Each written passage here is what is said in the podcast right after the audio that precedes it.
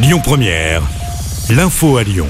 Bonjour à tous, à la une de l'actu, cette intervention du RAID hier en fin de journée dans le 6e arrondissement de Lyon. Des coups de feu ont retenti rue Garibaldi où un homme était retranché dans un appartement. Ce sont des ouvriers qui travaillaient dans l'immeuble qui ont donné l'alerte. Un gros dispositif a alors été déployé. L'individu armé a finalement été interpellé vers 19h. Il a été placé en garde à vue et son geste pourrait s'expliquer car il était dérangé par les travaux. Un peu avant cela, c'est à Villeurbanne que les policiers sont intervenus. Une dispute entre voisins a dégénéré et l'un des protagonistes a alors sorti une arme. S'il n'en a pas fait usage, les forces de l'ordre ont malgré tout été appelées et ont interpellé le septuagénaire. Ce dernier était en état d'ivresse et il a été placé en garde à vue. Et puis du côté des Yvelines, tôt ce matin, un accident a fait au moins deux morts et cinq blessés graves. Une collision a eu lieu entre un bus et une voiture qui circulait à contresens.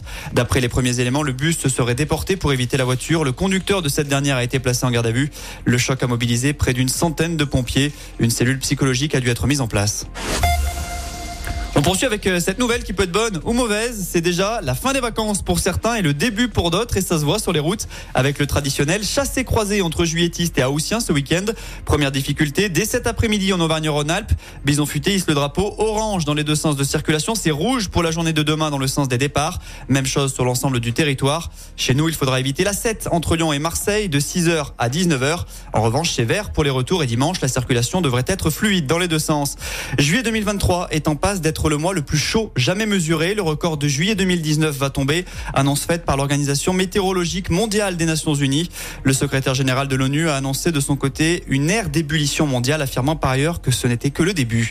Côté météo, chez nous, justement, le Rhône est à nouveau en vigilance aux orages. Alerte jaune dressée par Météo France depuis 16 heures. Elle courra jusqu'à 22 heures ce soir.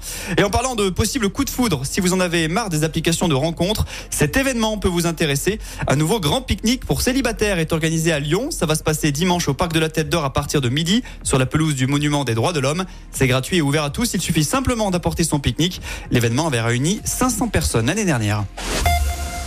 On passe au sport. En foot, Jean-Michel Aulas exclut un retour à la tête de l'OL. C'est ce qu'il a confié à nos confrères du Progrès aujourd'hui. Celui qui reste encore actionnaire à hauteur de 9% du club a répondu à une rumeur lui prêtant la volonté de reprendre le club.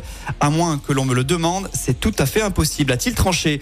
Et puis en natation, grosse déception pour Florent Manodou. Le Villeurbanais a terminé huitième de sa demi-finale du 50 mètres nage libre aux mondiaux au Japon. C'était en début d'après-midi. Il n'accède donc pas à la finale de sa distance préférée.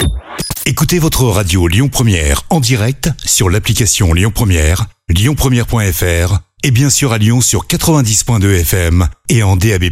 Lyon Première